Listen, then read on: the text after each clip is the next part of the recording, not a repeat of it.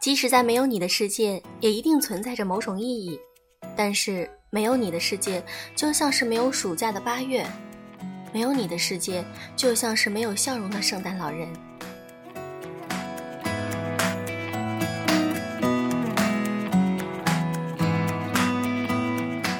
迟到的祝福，Merry Christmas！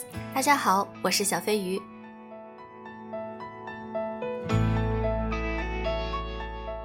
平安夜、圣诞夜，你们在哪里度过呢？是不是很有趣呢？很多人问小飞鱼微信公众号为什么没有更新啊？因为小飞鱼前几天去旅行了，所以没有来得及更新。这几天我会都补上的。好几天没有录制节目，你们有没有想我呀？我很想你们，所以今天赶紧来录节目了。我们在这个世界上，对于每一个人来说。你们都是特别的，但是在这个大环境中，我们又是平凡的人。如果你想获得成功的话，当然最关键的一点就是要跳出自己的舒适圈，然后去努力奋斗。那么今天我想和大家分享一篇文章：努力的舒服，自然平庸的彻底。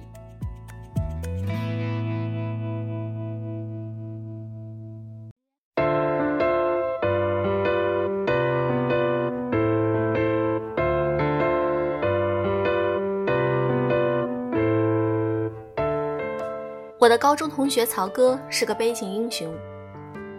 说他是英雄，是因为他是我们班最努力的人，没有之一。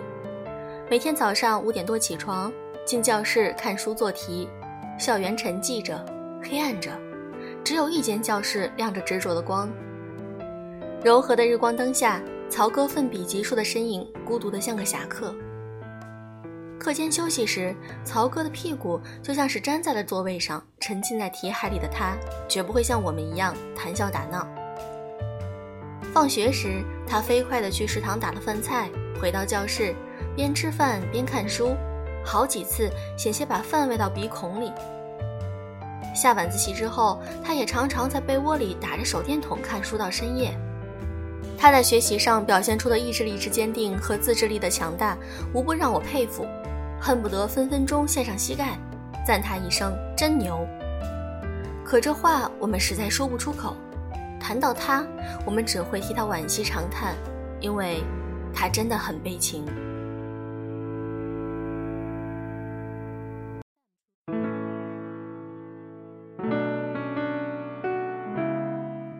曹哥的悲情就在于他的付出和回报完全不成正比。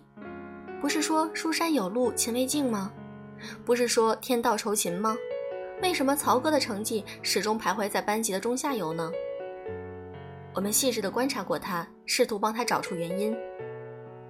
我们发现，他好读书，不求甚解，课本翻来覆去看了几十遍，记得烂熟。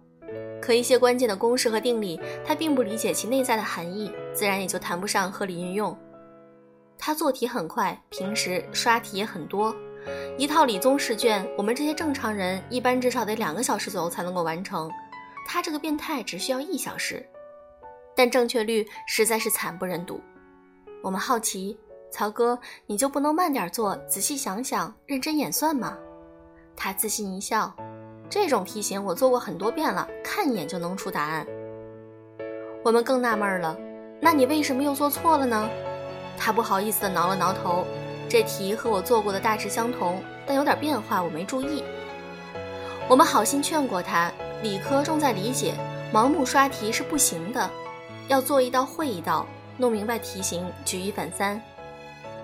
曹哥含糊的回答：“知道了，知道了。”转身又投入到了茫茫题海之中。高考之后，当我得知曹哥只考上了一所不知名的三流大学时，我没有意外，但我又有点难过，为他的努力。也为他的瞎忙。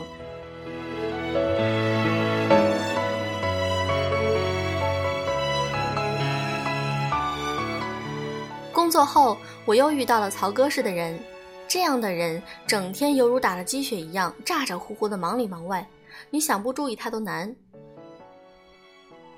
勇哥早我两年参加工作，我工作之初承蒙他的指点，才能够尽快入行，我对他自是感激。没多久，我就发现他是公司最勤奋的员工，没有之一。每天第一个来，最后一个走，常常自主加班，工作时间远超了朝九晚五的八小时。看到他一头扎在格子间里努力工作的样子，我这个后生既佩服又惭愧，同时我也很纳闷儿：和他同时工作的刘杰已经升了部门经理了，为什么他这么努力，升职加薪的机会却没有落到他的头上呢？后来我就开始留意勇哥和刘姐的工作方式，慢慢的我就发现了他俩工作方式的不同。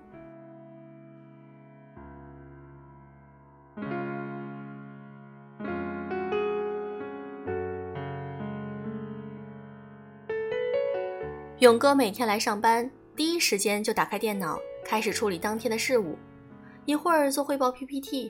隔一阵子又发下邮件处理下外联事宜，PPT 还没有做好，又最小化窗口去做其他琐事。刘姐来上班会先在便签上记录并规划下今天需要处理的工作，然后收发邮件，做好上传下达的事宜。工作任务分派下去之后，她会分时段集中处理几件重要的事情，中间不受其他干扰。临下班前，他会跟进下属职员的工作进度，向上级交付已经完成的事项。对比两个人工作方式的不同，我终于理解了那句话：加班是为了工作效率低下的人准备的。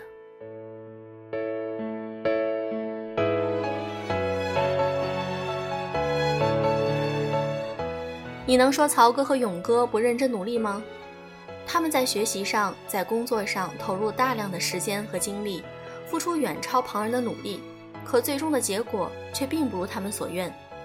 他们的努力并没有成为他们的救赎，他们终于还是沦为了平庸的大多数。努力是没有用的吗？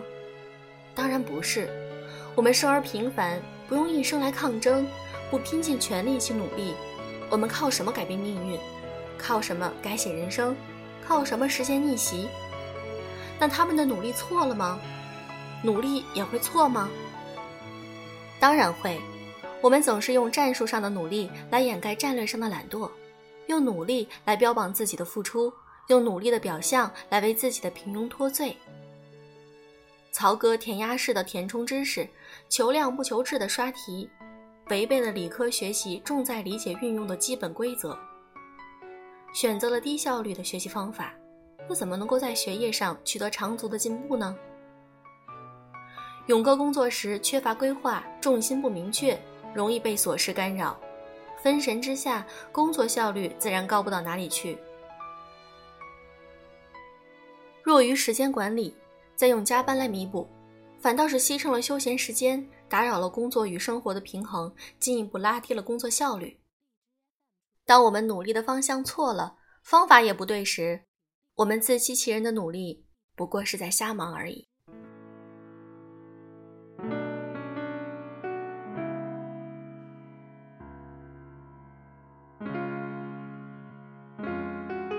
当努力了却没有成效成为一种现象，当浮躁和浅薄成为时下人们的共性，除了给一句方向错了、方法也不对的诊断，我们还应该深究现象背后的本质原因。曾有心理学家将我们的学习提升划分为三个区域：舒适区、学习区和恐慌区。舒适区是我们业已习得的知识技能。学习区是我们努力跳起来才能够够得着的高挂枝头的苹果，恐慌区是我们目前遥远的仰望和未来美好的愿景。长期待在舒适区，不过是在日复一日的重复过去的自己。勇敢跳出舒适区，涉足学习区，才能够有提升自己的可能。曹哥难道不知道多思考比多做题更重要吗？勇哥难道不知道合理规划工作、管理好时间能够让自己工作的更高效吗？他们知道，但他们不愿意改，因为他们习惯了，习惯了如此低效的学习和工作。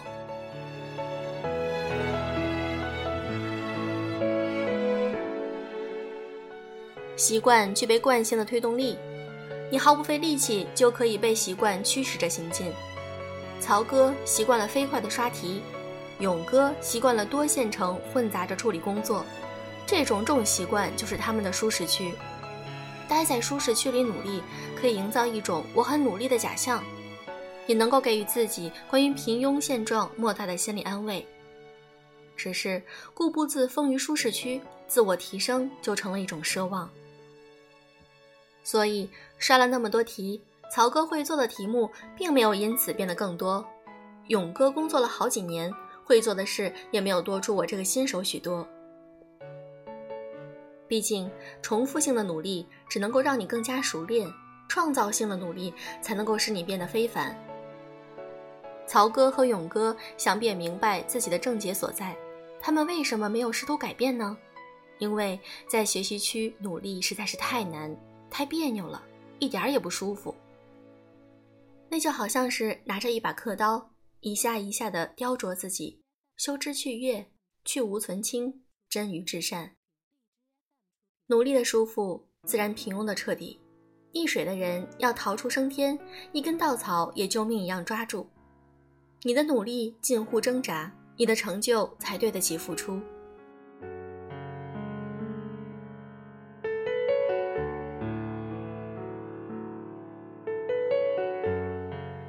你之所以平庸，就输在一个细节。南昌回长沙，路过以前的公司楼下。肚中饥饿难忍，溜进附近一家面馆，还没有落座，老板娘就朝厨房喊：“青挑面一碗，不要辣椒。”我大惊，我还没有点单，你怎么知道我要青挑面不加辣啊？老板娘朝我笑眯眯说：“难道不是吗？”我说：“是的，我都快一年没有来过了，你还记得？记忆力真好。”老板娘边擦着桌子边说：“来我店子吃过两次以上的。”我都记得住，混口饭吃嘛。一次和几个朋友一起吃饭，席间有一个民政局工作的人，几句寒暄之后就聊开了。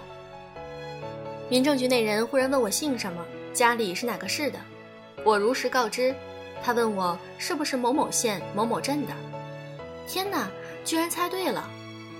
我说：“大师，请收下我的膝盖，你是不是算命的？还收徒弟不？”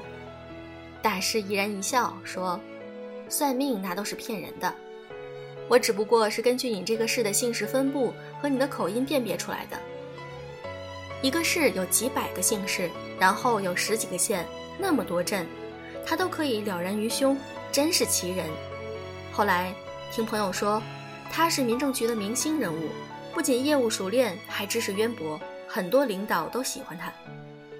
面馆的老板娘和民政局的人。”都是现实生活中普通的一个岗位，但是他们不甘于平庸，在自己的岗位上展现出了非凡的技艺。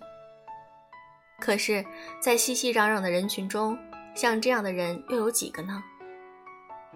我们大部分都是平平庸庸、碌碌无为之人。我们总以这样或那样的借口敷衍自己，局限在自己的精神世界里，然后安慰自己说平凡可贵。其实你就是平庸。只是你不愿意承认罢了。我看过很多动漫电影，是钟爱宫崎骏的。如果你看过他的手稿，你就知道他是如何拒绝平庸，打磨电影里每一个细节。印象最深的是借东西的小人儿。妈妈的厨房用具非常精致，爸爸从人类那里偷来胶布、螺丝刀、灯泡、纽扣等数不清的细微之物，让你感动不已。只有对生命充满敬畏，并且时刻追求卓越的人，才能够雕琢出如此令人动容的作品。我以前的公司招聘了一个前台，他每天无所事事，主要就是接几个电话，然后在电脑上逛网店。老板看到他如此差强人意的表现，就把他辞退了。临走的时候，他说：“我只是一个前台呀，不就是接几个电话吗？根本没有什么事儿啊。”后来。公司又招聘了一个小姑娘做前台，公司全体上下都比较忙，就没有管她。她上班第一天就自己制作了一个登记表，记录每天出入的人员和往来电话，然后建立了一个完整的前台岗位体系和流程，有几十页纸。接下来，他整理了公司的快递单、出差人员的车票、住宿票据等，并且做出来了详细的电子表格和台账数据资料。根据这些数据，做出来了一份详细的分析报告。不到五天的时间，就对公司的运作流程和核心技术知识轻车熟路。而以上的这些，我们都没有安排他，都是他自己主动去学习和做的。公司所有人都对他赞不绝口。现在他已经成了独当一面的部门经理。一个前台的职位，两个人的表现差异如此之大。人与人的区别不是外表，而是内心。从你内心接受平庸的那一刻开始，你的行为、你的状态也跟着平庸。接受平庸比追求卓越要轻松多了，付出少量的体力，花费少量的脑力，过安定的生活，听起来就心神向往。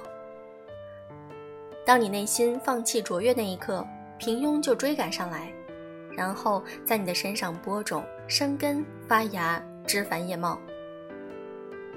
很多年轻人二十几岁的年纪，纵情于短暂的物质愉悦，没有长者洞明世事的睿智。失去了幼年天然无邪的清澈，学不到步步策谋、心机爆表，又不敢勇往直前、无所畏惧，那还拼什么？罗兰说：“只有一种英雄主义，就是在认清生活真相之后，依然热爱生活。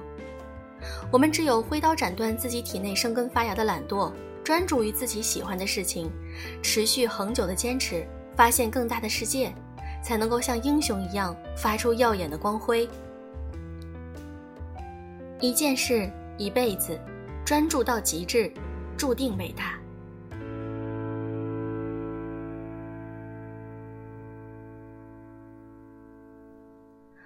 分享完这篇文章之后呢，小飞鱼也会想到上大学的时候，我有一个好朋友，他也是这样，时间管理比较差。平时呢，感觉很努力，但是他努力的方向总是让人觉得不太对，效率很低。工作之后呢，也会看到这样的同事，平时感觉他很忙很忙，一直在马不停蹄的连轴的加班，但是等拿出来他的工作成绩的时候，却发现其实做的很一般，而且没有什么出彩之处。